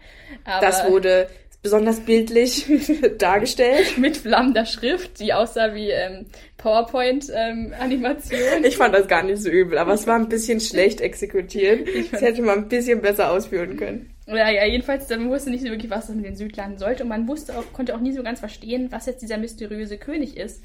Äh, weil man nicht wusste, wie lange dieses Volk jetzt schon keinen König mehr hat und wer eigentlich gesagt hat, dass der König zurückkommen soll. Wie sich jetzt herausstellte, war der König schon seit tausend Jahren weg. Es ist ein Wunder, dass sich überhaupt noch jemand an ihn erinnert hat. Ich meine, von uns jetzt zurückgedacht, tausend Jahre, da sind wir im Hochmittelalter, also. Auch so unrealistisch. Ich warte auch immer noch, dass Kaiser Barbarossa zurückkommt, aber bis jetzt ist er nicht aufgetaucht. Auch so unrealistisch. Er kommt dann da an und Bronwyn erkennt halt dieses Symbol, wo ich das Symbol nirgendwo auf diesen Bauernhöfen gesehen habe und sagt, du bist du unser König? Und er so, ja, ja wenn lass du mich so machen. fragst. ja, das bin ich. Ich kümmere mich um euch. Oh ja, das wird er. Ja, er wird sich jetzt kümmern. Er ist schon bereit einzuziehen. Ich bin hier für euch. Wirklich. Also ich fange mit dem Schlechten an, weil ich muss sagen, ich habe die Enthüllung so gefeiert. Ich liebe ja. sie und ich habe eigentlich nichts Böses also, drüber zu verlieren. Diese, wir haben uns immer darüber aufgeregt, dass Galadriel aufgrund von einem absolut Fremden, den sie nicht kennt, der keine, keinen Ausweis hat, außer irgendeinem Säckchen, was er rumschleppt, einen riesen Krieg angezettelt hat und mit einer Armee Mordor, also Future Mordor erobert hat. Aber im Hintergrund betrachtet es ist nicht einfach schlechtes Writing, sondern es war Galadriel, die extrem Mist gebaut hat und sich extrem dumm verhalten hat. Weil äh, der eigentliche Hauptcharakter, der eigentliche Player, der hier alle kontrolliert hat, war halt wirklich Sauron. Ohne irgendwas zu machen. Ja. Ich sag nicht, dass es großen Sinn ergibt, dieser Plot-Twist am Ende, einfach weil es völlig unglaubwürdig ist, dass Galadriel das nicht rafft und am Ende dann doch irgendwie rafft also ich weiß jetzt nicht, wie sie am Ende darauf gekommen ist, dass er das dann doch ist, aufgrund von einem Zitat, aber egal. Ich sage nicht, dass es Sinn ergibt, aber ich habe es auch ehrlich gesagt ziemlich gefeiert, weil, also wenn er jetzt nicht Sauron gewesen wäre, wäre ich, glaube ich, sehr enttäuscht gewesen. Ja, es wäre ein großer Letdown gewesen. Es gab so viele Anspielungen darauf. In dem Moment, wo er, äh, wo er Geschenke verteilt hat. Spätestens da war es dann klar, aber Melina hat schon nach Folge 6 gesagt, in dem Moment, wo er über Ada steht und sagt, kennst du mich? Ist es eigentlich klar? Und Ada Gott hab ihn selig. Hat dann natürlich wieder so die, die logische Schlussfolgerung, ja, ich habe vermutlich irgendeinen deiner Liebenden umgebracht oder ja, irgendwie dein, dein, irgendwelche Leute gequält, die dir am Herzen lagen. Man muss aber, dazu sagen, Ada ja. hatte vorher damit angegeben, dass er persönlich Sauron umgebracht hat. Aber nein. Er hat einfach Sauron aus dem Weg geschafft und darüber ist Sauron verständlicherweise nicht so, nicht so begeistert. Und deswegen war Sauron auch die ganze Zeit weg. Weil er voll ja, er wurde zerstört und hat dann voll die Midlife-Crisis durchlebt. Ja, also ich weiß, es gibt halt irgendwie so zwei Sachen, wie man das interpretieren kann. Man kann sagen, okay, Sauron hat das alles von langer Hand geplant. Er war auf diesem Floß, um dann Galadriel sozusagen auf die dunkle Seite zu ziehen. Das war alles von ihm manipuliert. Ich persönlich glaube, Sauron hat einfach in Rosalem gechillt. es lief nicht so gut für ihn. Er war irgendwie mitten im Ozean. Aber Galadriel kam dann an und hat ihm praktisch wieder die Kraft gegeben und den Mut weiterzumachen, weil er sagte auch an einer Stelle, du hast mich wieder aufgebaut. Vor, hier, vor dir wusste ich nicht, was ich mit meinem Leben machen soll. Ich habe nicht mehr an mich geglaubt. Du hast mir neue Hoffnung gegeben, du hast mir neue Stärke gegeben, du hast mich motiviert. Also Galadriel hat praktisch Sauron aus der Midlife Crisis rausgeholt und ihm zu neuer Stärke und Kraft verholfen. Deswegen ähm, danke an der Stelle für, an Galadriel. Man ist ja so gut geschauspielert, weil einfach, du kannst diese ganzen Szenen auch gucken mit dem Wissen, Heimrand ist dieser König. Oder du guckst die Szenen mit dem Wissen, Heimrand ist Sauron. Das ist so witzig, wirklich. Alle Sachen, die er sagt, da hat er auch recht. Er hat nie behauptet, er wäre dieser König. Er hat sich, er hat halt die Rolle dankend angenommen. er hat auch nicht Nein gesagt. er wollte halt nicht aus Numenor raus, aber dann, als sich diese, diese Möglichkeit ihm eröffnet hat, die Südlanden einfach mal zu erobern, warum nicht? Mit Ada hatte er eh noch eine Rechnung auf. Also, ich hätte es genauso gemacht, wenn ich die Weltherrschaft wollen würde. Das wäre extrem clever. Er hat sich ihren Ärger und ihren Frust und, und ihre Wut einfach zu Nutzen gemacht und sie voll gespielt. Die ganze Zeit. Den, er hat alle geplayt gegeneinander. Und er hat wirklich, er hat nicht mal was gemacht. Galadriels Paranoia hat dafür gesorgt, dass sie ihm praktisch Mordor jetzt auf dem Silbertablett überreicht hat. Ohne sie hätte es nicht geschafft. Er hatte keine Armee, er hatte niemanden. Äh, er war völlig allein. Sie hat ihn zurückgeholt in, in dem Versuch, sie wusste erst noch irgendwo da draußen, aber sie wusste halt nicht wo. Und dadurch, dass sie versucht hat, das Böse zu finden, hat sie das Böse auch wieder zum Erstarken gebracht. Genauso wie diese eine komische Prophezeiung, die sie auch vorher gesagt hatte. Ich finde es so genial, dass sie einfach die ganze Zeit mit Sauron rumgehangen hat. Er, er, hat ihr Tipps gegeben, er hat, er hat sie wieder aufgebaut, sie hat ihn wieder aufgebaut. Es war voll die Love Story und jetzt kommt raus, ups, mein Lover ist mein Erzfeind. Er war, auch, er war auch immer so ein bisschen shady, also hatte schon das Gefühl, er ist so ein bisschen tricky und listig und er ist sich auch nicht zu schade dafür, sie mal zwischenzeitlich zu verraten, wenn es ihm gerade was bringt. Aber er hat ja nie behauptet, er ist ein guter Kerl. Er hat an einer Stelle gesagt, oh, ich habe schreckliche Dinge getan, wenn du wüsstest, was ich alles gemacht habe, du würdest mich hassen. Und weißt du, was sie gesagt hat? Befrei dich davon. Das ist so witzig. Tut mir leid, ich kann darüber die ganze Zeit reden. Ich muss, ich muss ich finde die Serie wirklich jetzt nicht so doll, aber dafür muss ich sie, glaube ich, nochmal gucken. Einfach für die ganzen Halbrand-Szenen. Er hat so viele Hinweise gelegt, ja. Also, das ist wirklich die Schuld aller anderen. Ja, er hat es nicht mal wirklich ver vertuscht oder sowas. Was ich halt wirklich so witzig finde an der ganzen Sache ist, wir haben uns den Sauron die ganze Zeit mit diesem Masterplan vorgestellt und so weiter und so fort. Ähnlich so wie der Imperator, der dann halt in Star Wars alles orchestriert und am Ende dann auch völlig zurecht gewinnt. Aber nein, Sauron ist einfach nur in diese Situation reingesch reingeschlittert und hat halt das Beste draus gemacht. Und dafür gehört er in meine Top 3 der Lieblingscharaktere. Galadriel hat ihn einfach nur rumgeschleift. Okay, dann lass uns doch mal die äh, Top 3 der Lieblingscharaktere kurz machen, bevor wir dann noch mal ganz kurz über das Hauptthema der Serie reden müssen, nämlich die Ringe der ja, Macht. das müssen wir noch ansprechen, auf jeden Fall. Ja, ich glaube, wir haben die gleiche Top 3, oder? Die Frage ist die Reihenfolge. Äh. Also meine 3 ist Ada, auf der 2 kommt Durin und meine 1 ist tatsächlich Sauron. Saubrand. Saubrand, ich route für dich, äh, ab diesem Zeitpunkt nur für dich. Bitte unterjoche alles. Zieh Galadriel auf die böse Seite. Es ist mir total egal. Bitte, bitte gewinne diesen Krieg. Es ist einfach herrlich, dich dabei zu haben. Dankeschön, Charlie Wickers. Ja, Charlie Wickers, wirklich. Guillermo, wir, wir haben jetzt herausgefunden, wir sind große Medici-Fans, also zumindest ich, Medina, musste die Serie mehr oder weniger mitgucken, weil ich Richard Madden verehre.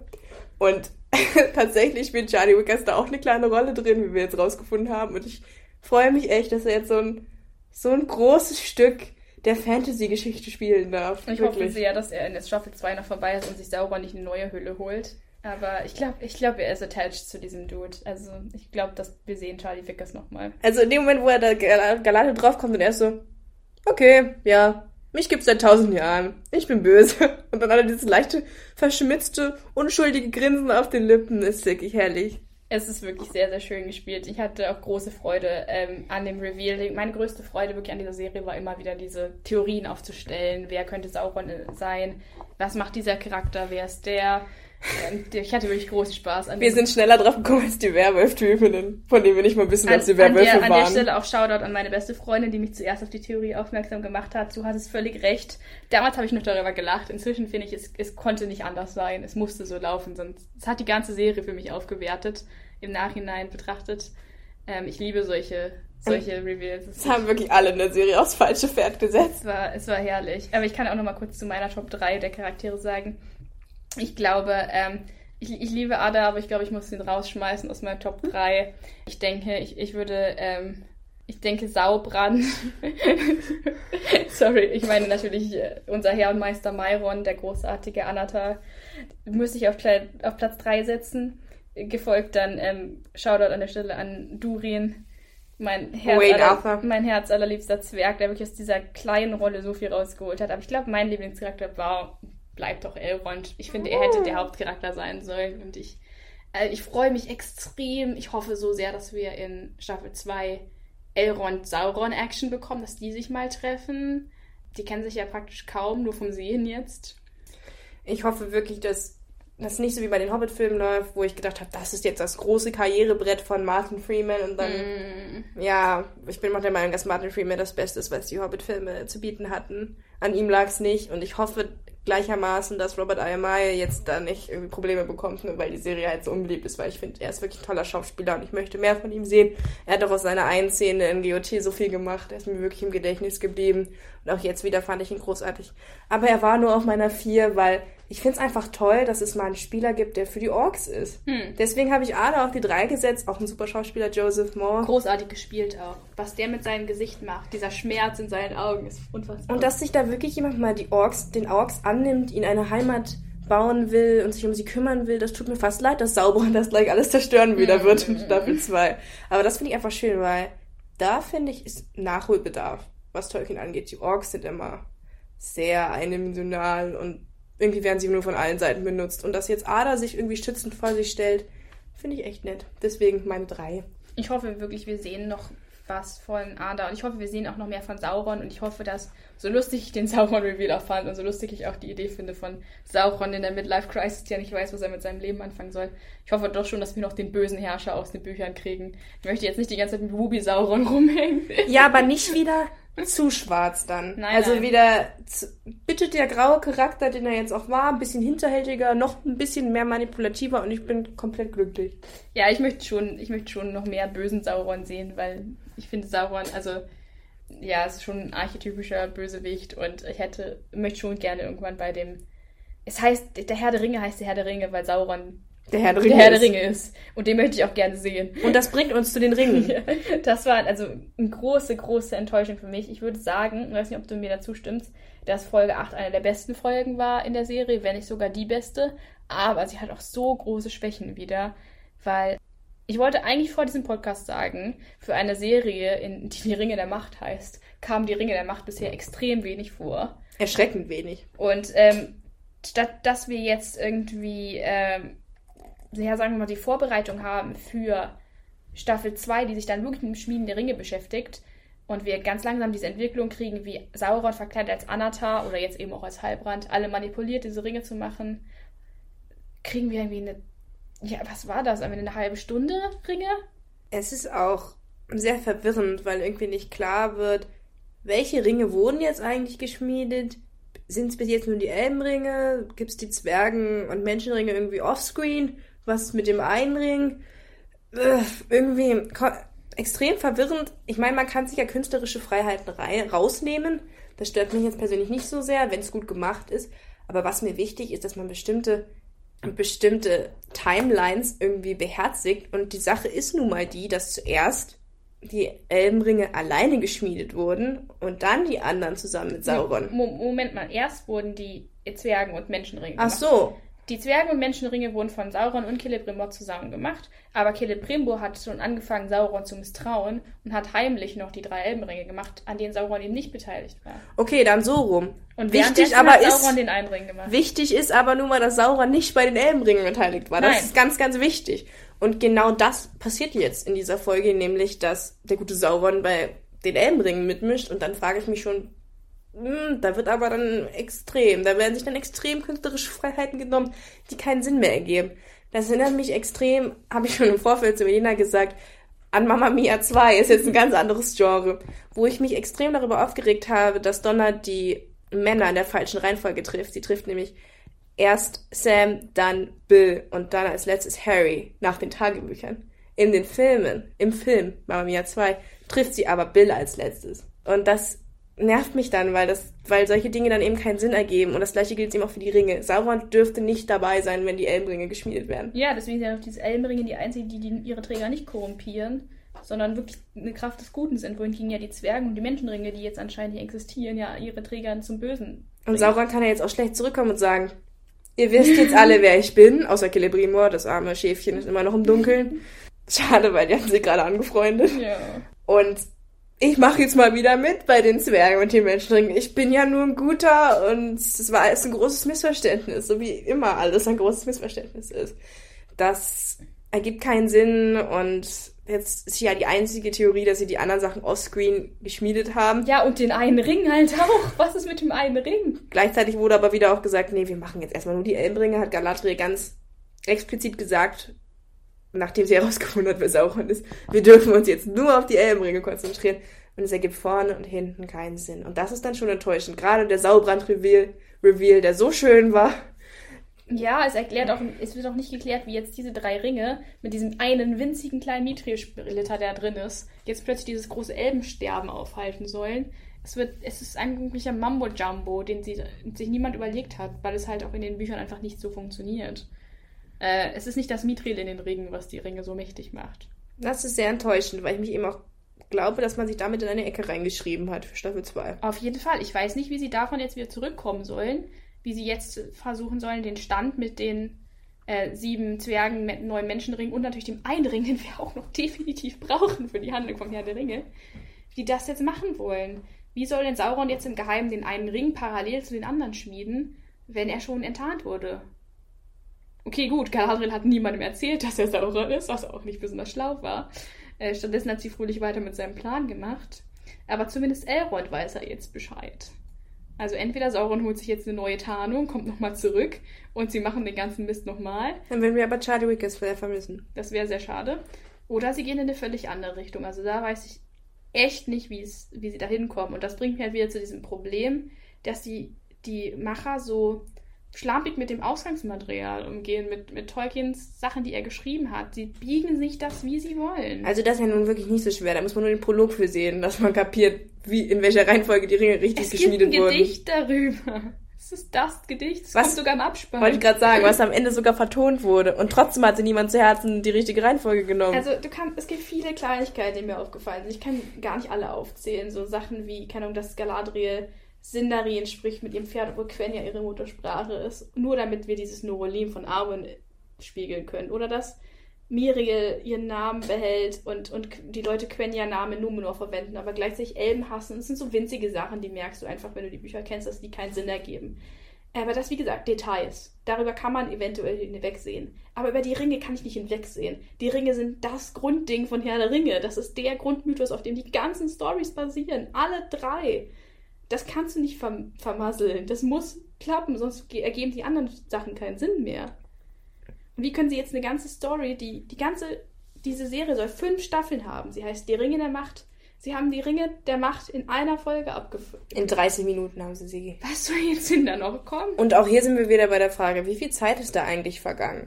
Weil Galadriel kommt irgendwie dann doch auf die Idee, hm, Heilbrand ist vielleicht doch nicht so koscher, weil auch richtig, richtig random irgendwie ähm, Celebrimor dann irgendwie ein Zitat nennt und was führt sie dann irgendwie auf Saurons Heilbrand schlechten Nachdem hinweg. Sauron so viele, so viele Anspielungen gemacht hat und sie nie was gecheckt Ich hat. habe wieder was gefühlt, dank dir. Ich hab's auch gefühlt. Nicht ganz das gleiche, mein Lieben. Naja, jedenfalls.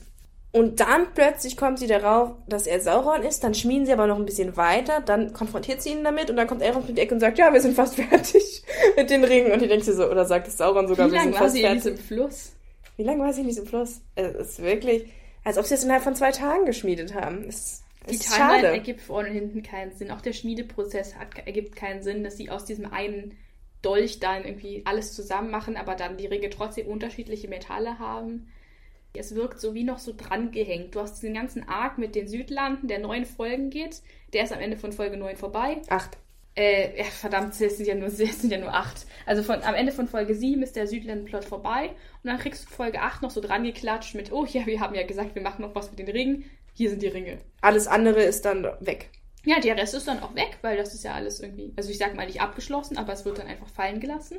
Keiner von den Strängen wird in irgendeiner Form streng, wird irgendwie abgehakt. Anstatt dass wir noch ein bisschen Ringe schmieden bekommen, kriegen wir noch mal eine zehnminütige Abschiedsszene mit den Harfoots, die auch keiner gebraucht hätte. Das ergibt auch keinen Sinn. Es wird, es wird, so viele Sachen werden einfach fallen gelassen. Wir wissen nicht, was aus den Zwergen wird. Wir wissen nicht, warum der, der Fremde jetzt irgendwo hingeht und warum er, warum er Nori mitnimmt, aber niemanden sonst. Sie haben kein Ziel.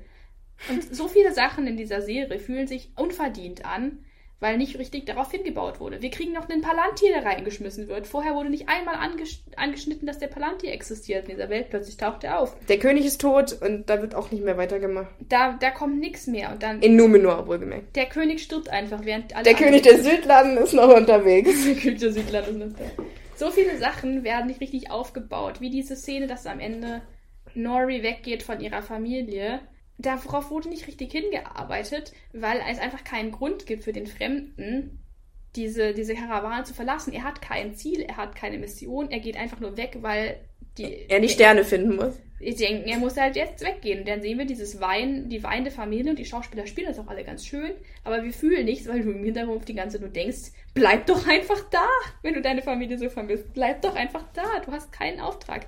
Weißt du, froh, du musst das Auenland verlassen, weil sonst das Auenland schon in Asche gelegt worden wäre. Aber es gibt keinen Grund, warum Nori gehen muss. Keinen. Es gibt auch keinen Grund, warum niemand mitkommt. Und ein, ein Teenager alleine mit irgendeinem Fremden rumrennen lässt. Was, was ist denn mit, mit elterlicher Aufsichtspflicht? Ja, ja. Oder warum ihre verwaiste Freundin, die außer ihr niemanden hat auf der Welt, warum die nicht auch mitkommt, warum die jetzt zurückgelassen wird. Es, es ist so schlecht durchdacht einfach. Auch diese drei Ladies, Ja, die so ein bisschen geheimnisvolle Funken sprühen sollten, im wahrsten Sinne des Wortes, wo sie die ganze Zeit mit Feuer irgendwie rummachen. Aber auch die haben keine Bedeutung mehr. Es kommt da plötzlich raus, der Fremde stellt, er denkt erstmal, hat übelst die Identitätskrise, er, er ist der Sauron. Tag, als ich dachte, ich wäre Sauron. Er ist Sauron, nur um dann doch festzustellen, er ist jetzt gut. Wobei auch nie erklärt wird, woher weiß der Fremde, wer Sauron ist, aber hat keine Erinnerung daran, wer er selbst ist. Die ganze Amnesie ergibt irgendwie keinen Sinn. Er scheint ein- einerseits Dinge zu wissen, er kann ja auch noch Quenya sprechen. Andererseits weiß er aber anscheinend nicht, dass er nicht Sauron ist. Es, ist, es ergibt null Sinn. Naja, und dann jedenfalls nach wieder einer bemüht emotionalen Szene mit Nori fällt er dann fest, er ist gut und rottet die drei Damen einfach aus, ohne dass wir wissen, wo sie eigentlich herkamen, warum sie Sauron dienen wollten und ob sie nun wirklich die drei Wölfe aus Folge 5 waren oder nicht. Es wurde vorher groß angekündigt, dass die irgendein Volk sind aus Tolkiens, aus Tolkiens Welt, das wir noch nicht in den Filmen gesehen hatten. Leider werden wir niemals herausfinden, welches Volk sie waren, denn sie sind jetzt leider einfach futsch. Und es gibt auch noch ein paar andere offene Fragen, die wir haben, oder? Ja, naja, generell einfach alles. Wir wir haben ja, alle Handlungsstränge wurden einfach fallen gelassen. Der König von Numenor ist gestorben, wir wissen nicht, was passiert. Miriel, das können wir jetzt auch noch sagen, ist blind seit äh, zwei Folgen. War übrigens eine ganz gute Szene. Das war eine gute Szene, wo das rauskam. Die fand ich äh, gut geschauspielert auch. Aber auch das wird einfach fallen gelassen. Irgendwo bahnt sich ein Putsch im Zwergenreich an, aber auch das sehen wir in Sta äh, Folge 8 nicht nochmal. Da kommt nichts mehr. Der Fremde, ich hatte es schon angesprochen, hat keine Bewandtnis für den Rest der Handlung. Er war nur dazu da, damit wir nicht sofort drauf kommen, dass Halbrand Sauron ist.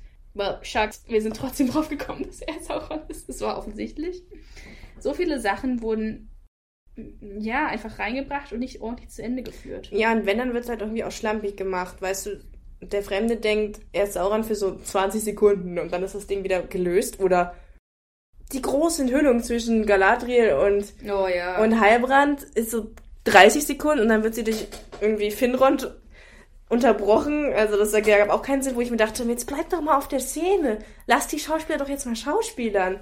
Meine Güte. das hat mich auch so enttäuscht, wirklich. An einer Stelle hast du Szenen, die gehen viel zu lang. Dieser Abschied von den Harfoots, der geht irgendwie sechs Minuten. Kein Cut in Sicht. Und dann hast du diese Mini-Szene, wo du denkst, wow, das ist jetzt der Moment. Darauf haben wir acht Folgen hingearbeitet. Jetzt kommt raus, verdammt, Sauron war die ganze Zeit Halbrand. Galadriel hat aber mal richtig Mist gebaut. Und das kommt raus und was du sehen möchtest, ist dieser Horror in ihrem Gesicht. Du willst, dass er sie irgendwie dafür aufzieht oder dass das irgendwie enthüllt wird. Meinetwegen auch die Sache, dass die Sache mit dem Bruder wieder ausgegraben Ja. wird. Oder du denkst, jetzt duellieren sie sich. Irgendwie so ein, so ein Kampf, auf den alles hingearbeitet hat. Es geht von Anfang an, von der ersten Szene geht es darum, Galadriel kämpft gegen Sauron. Wo ist das große Duell? Wo ist der Streit zwischen den beiden am Ende?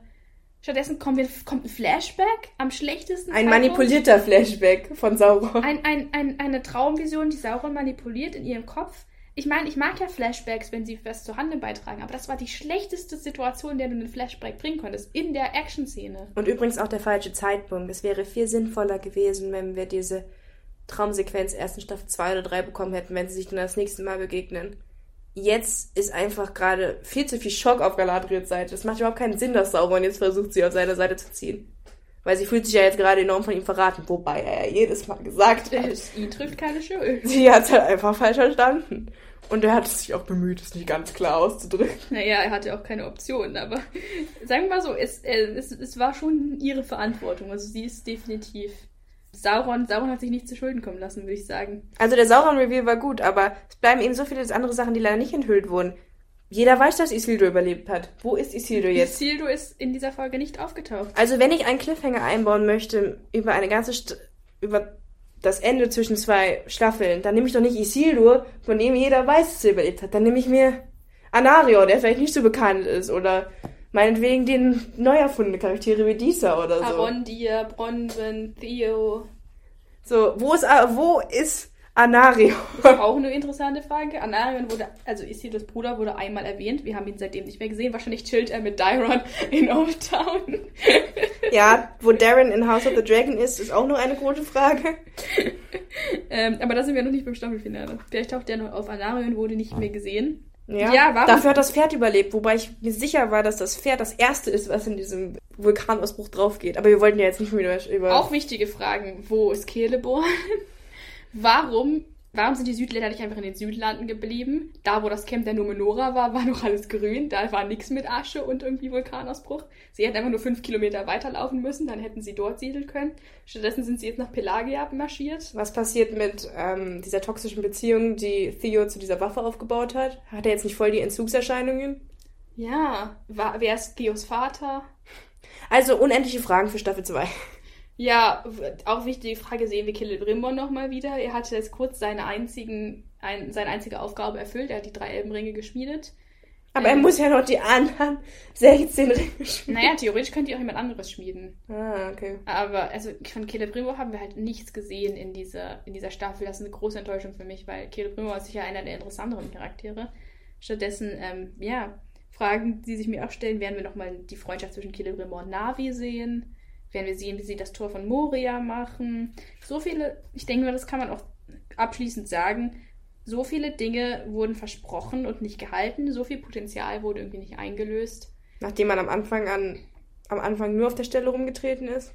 Ich sage mal so, ich verstehe jetzt, was diese Serie sein wollte. Diese Serie war im Prinzip nur auf diesen Sauron-Twist ausgelegt. Alles andere war nur dazu da, um diesem Twist zu dienen, damit wir am Ende da sitzen können und denken, ach, Da hätte man es sehen können. Hier hätte man es erkennen können. Da gab es auch einen Hinweis. Ist alles schön und gut. Aber dass man halt dann den Rest nicht weiter spinnt, ist schon ein bisschen schade. ja, ich meine, der Reveal war ja auch lustig und wir haben uns sehr amüsiert, als wir die Folge gesehen haben.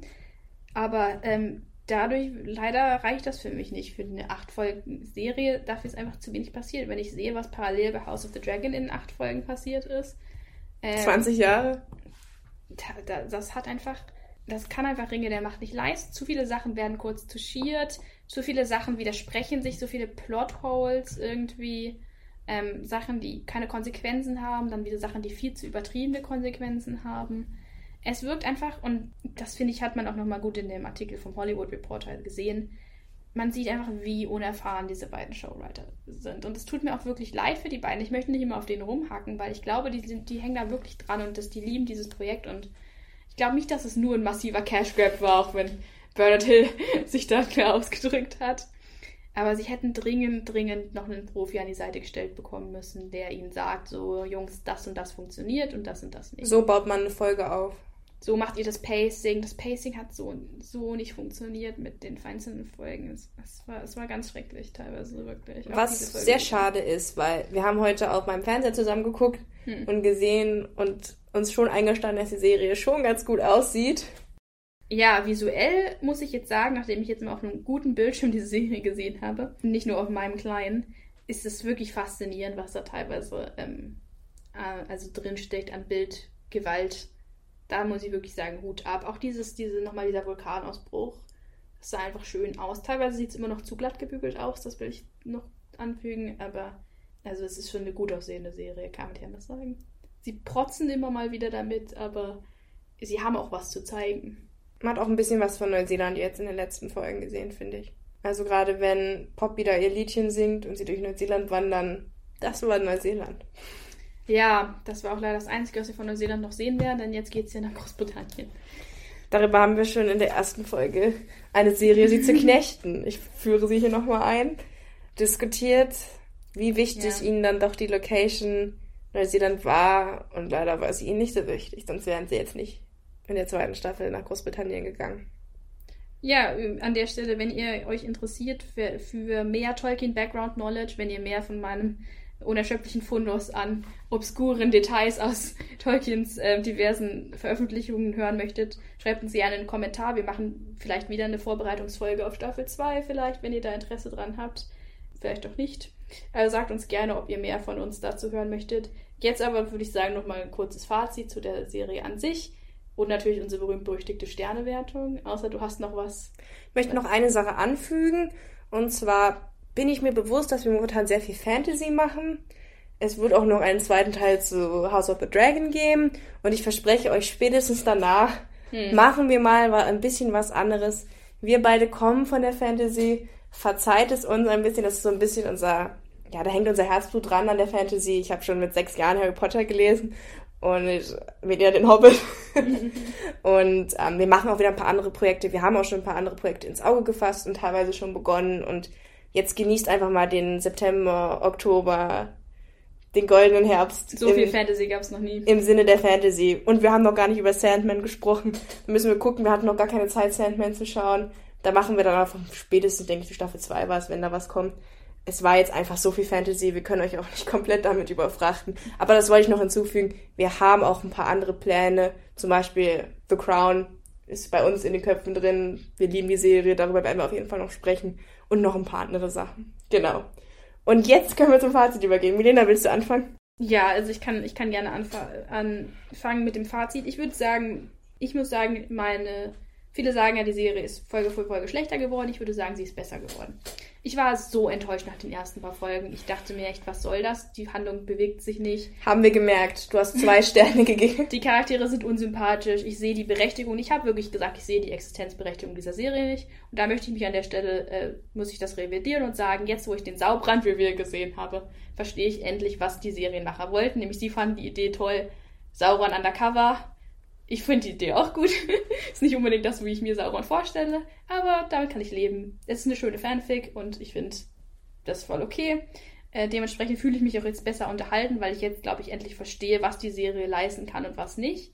Abschließend kann ich nur sagen, äh, tatsächlich kann die Serie noch besser werden, wenn sie so kleine Kanon-Ungereimtheiten, kleine Faulheiten, kleine Schlampereien rausbügeln, die, wo sie sich vielleicht einfach, ja, sie hatten ja Tolkien-Experten angeheuert, die haben sie dann rausgeworfen. Wenn sie sich vielleicht noch ein paar gute Screenwriter holen, die wissen, wie man Dialoge schreibt, die wissen, wie man einen Handlungsbogen schreibt, wenn sie sich da noch ein paar Leute holen, dann habe ich tatsächlich Hoffnung, dass Ringe der Macht nochmal eine gute Fernsehserie wird. Und ich hätte nicht gedacht, dass ich das mal sagen würde.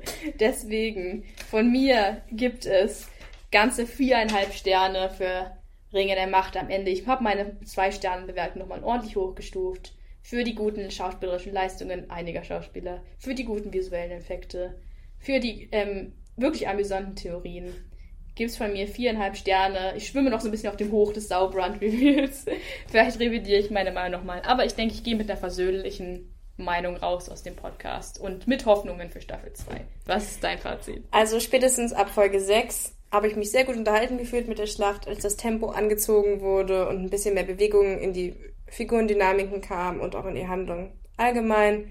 Ich kann nur sagen, ich bin super happy mit dem Saubrand, mit der Saubrand-Enthüllung. Hätte mir drumherum gerne noch ein bisschen was gewünscht, weil ich finde, du hast absolut recht, wenn du sagst, das war das Pferd, auf das sie gesetzt hat und dass dieser Twist am Ende funktioniert. Er hat auch funktioniert, aber ein bisschen anderes haben sie daneben schleifen lassen. Und da würde ich mir wünschen, dass sie so die Sachen, die sie angerissen haben, in Staffel 2 fortführen. Alles im allen hatte ich zuerst vier Sterne gegeben, würde das nochmal auf fünfeinhalb aufstufen. Ich bin auch noch auf dem Hoch von, von Sauerbrand, fand das aber wirklich sehr lustig.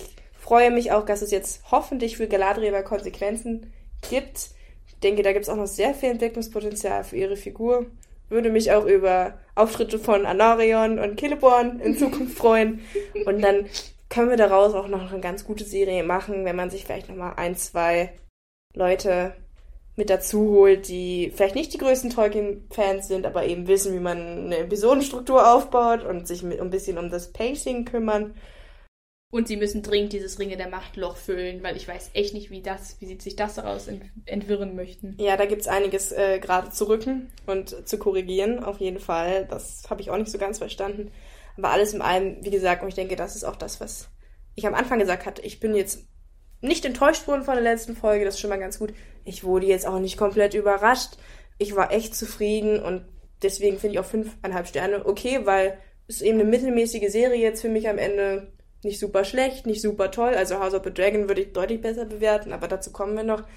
Und alles in allem möchte ich das mit den äh, Worten von George R. R. Martin sagen. Ich bin ja daran interessiert, dass Fantasy-Serien gut laufen. Und vielleicht braucht die Serie auch einfach jetzt noch ein paar Staffeln, also nicht mehr ein paar, aber jetzt vielleicht war das jetzt die Ausgangsstaffel und jetzt haben wir Sauron als großen Spieler und jetzt geht's in Staffel 2 dann hoffentlich auch schneller zur Sache. Es gibt ja Leute, die sagen, dass Star Trek auch erst ab Staffel 2 gut wird. Also gab schon andere Serien, die schwach gestartet sind. Vielleicht noch eine Frage zum Abschluss, weil mich das wirklich interessiert. Ähm, es gab ja, wir wissen ja jetzt dank des Hollywood Reporter Artikels, dass es noch andere Pitches gab und wie die aussahen.